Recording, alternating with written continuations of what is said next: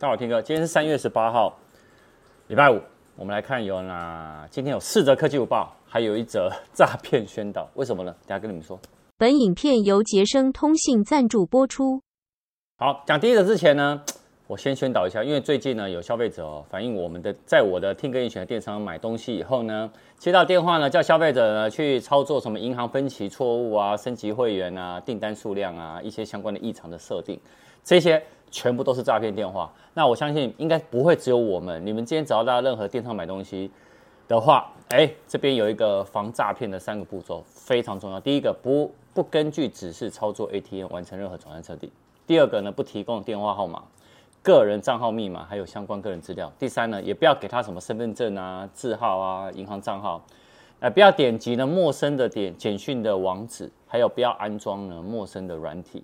然后第六点呢，要特别注意哦，因为以前诈骗大家会觉得说，哇，不是什么我们加八八六就 OK 了，现在没有，现在诈骗电话很多，竟然都跟我们一样是就是加八八六，因为他们现在会伪造伪造成我们商城呢以及银行的电话号码呢，让大家放下戒心。其实这是我们电商，你知道也有人去诈骗我妈，你知道为什么吗？他打电话去我妈那边呢。然后就说我我妈有什么呃法院啊要通知干嘛？你知道结果怎样吗？我妈把那电话号码也给我以后，哎，回拨电话就是回拨到真的是到台北市政府的那个他们那一个的单位，所以后来我回拨回去，那个单位跟我说那是诈骗，所以不是只有在电商会有这样子的问题啊哈，所以我再绕回我们电商，我们电商呢是不会主动打电话呢去要求客人去操作什么 ATM 啊相关银行的一些汇款。也没有，我没有什么升级会员的这些相关的服务计划。好，那如果你有任何问题的话呢，你可以拨打我们客服专线，我们客客服专线是零二二七八一三一六九，我们客服会来帮你们解答。记得哦，有人有些这些人千万要记住，不要去听他们的，好吗？那我们绕第一则哈，昨天晚上哦，三星的中阶的旗中阶，我觉得是神机哦，A 五三哦。正式登场了，那同时呢也发表了 A 三三。那有些人就会觉得说，哦，A 五三跟 A 三三改款的幅度不够大，但是你从规格看下来哦，其实你可以看到三星希望在 A 系列打出呢机海的防水战术，所以呢会拉高相关的性价比，跟其他品牌做区隔。目前市面上拥有中阶手机有高度防水的选择性并不多。那我先讲 A 五三呢，它配备六点五寸一百二十赫兹的高更新率的荧幕。那最高呢，六千四百万画素的后视镜头，A 三三呢则是六点四寸九十赫兹的更新率的荧幕，然后最高呢是四千八百万画素的主镜头的后视镜头。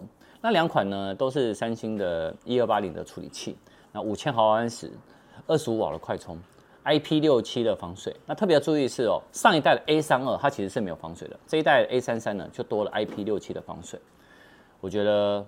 因为这样应该也会热卖一波啦。那台湾呢，在四月呢，两款手机呢都会一起开卖。那第二则哈，Netflix 哦，近期宣布哦，它其实有调涨哦订阅价格以后哦，你知道吗？它最近呢又着手对你不是住在同一个地方呢，或者是竟然是使用同一个标准高级方案的用户哦，来加收费用。它率先目前呢是在立志啊、哥斯达黎加跟秘鲁三国实行。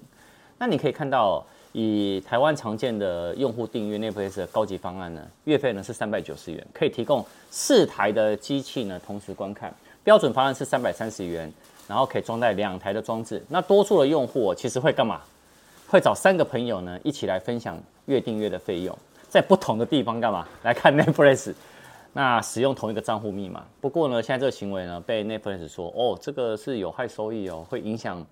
投资新内容的能力哦，所以他说我们现在呢要推出呃防范的一个机制在。那其实这个并不是 Netflix 第一次哦禁止禁止非同住用户共享账户密码。那在去年 Netflix 也推了一个叫账户的验证工具，防止哦未经授权的用户盗用其他人的账户。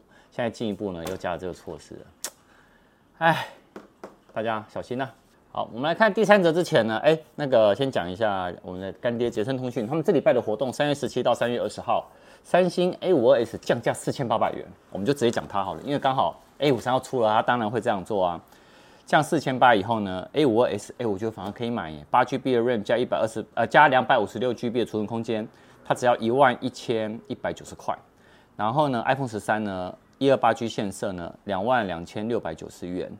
好，而且今天刚好也是新的 iPhone SE 第三代正式开卖，还有绿色的 iPhone 十三系列开卖哦，所以哎，他们有做这样的活动，大家呢也可以去参考看看哦。绕回来。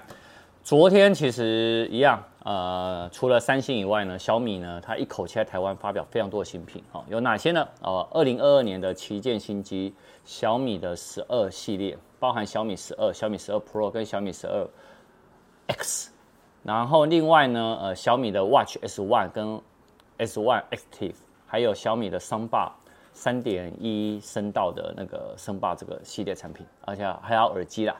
啊，发那么多东西，我今天先挑出小米十二 Pro，大家比较关注的。那其他的部分呢？到时候我们一定都会第一时间开箱给大家看。小米十二 Pro 它搭载六点七三寸的 M OLED 的荧幕，解析度呢 QHD Plus，并且有可变的一到一百二十赫兹的更新率，然后四百八十赫兹的荧呃触控采样率，然后支援了 Dolby Vision 还有 HDR10。手机也搭配呢 Harman Kardon 四单元的立体声喇叭。然后也支援呢 Dolby Atmos 的音效。那另外小米十二 Pro 也内建了四千六百毫安时的电量，并且有一百二十瓦的有线快充，然后五十瓦的无线闪充，然后 S 八 Gen One 的处理器。那相机的部分呢，小米十二 Pro 它的三个相机画素全部都高达五千万画素啊，而且在主相机呢搭载了 Sony 的 IMX 七零七的感光元件，然后。这一个呢，它也加入了两倍的焦段人像跟一百一十五度的超广角的相机。那相机呢，也支援了小米的有一个叫做 Pro Focus 的技术，可以呢，它是去达到即时追焦、人物的辨识的对焦，还有眼部辨识对焦。那台湾呢，目前只只有推出十二 G 加二五六 GB 的版本。那呃，颜色部分呢，有紫色、蓝色、灰色三款颜色。好，那这个。价格多少钱呢？两万六千九百九十九元。那其他的东西配件，我们之后再跟大家分享。好，今天的最后一则哦，我今天今天那个科技股票比较长，为什么？因为昨天发表太多东西了。I 新一代的 iPhone 十四 Pro 它有可能带来内外升级嘛？那首度也采用了打孔荧幕，对不对？那最近呢，其实就是这两天有宣称出 iPhone 十四 Pro 的 K 的工程图有流出，你看起来不像。呃，先前传言那么大改哈，也可以更清楚的知道说，大家那个打孔荧幕到底长什么状况啊？那这个网站哦，独家又公布了一系列宣称是 iPhone 十四 Pro 的 CAD 的工程图。从图片看起来，iPhone 十四 Pro 的外形其实跟 iPhone 十三 Pro 是差不多。那背部呢，相机也是采用三层的凸起的一个设计，正面呢就可以看到是传说中的双打洞。那其他设计看起来其实没有太大变动。那荧幕啊，传言。也跟呢那个 iPhone 十三 Pro 一样，采用六点一寸。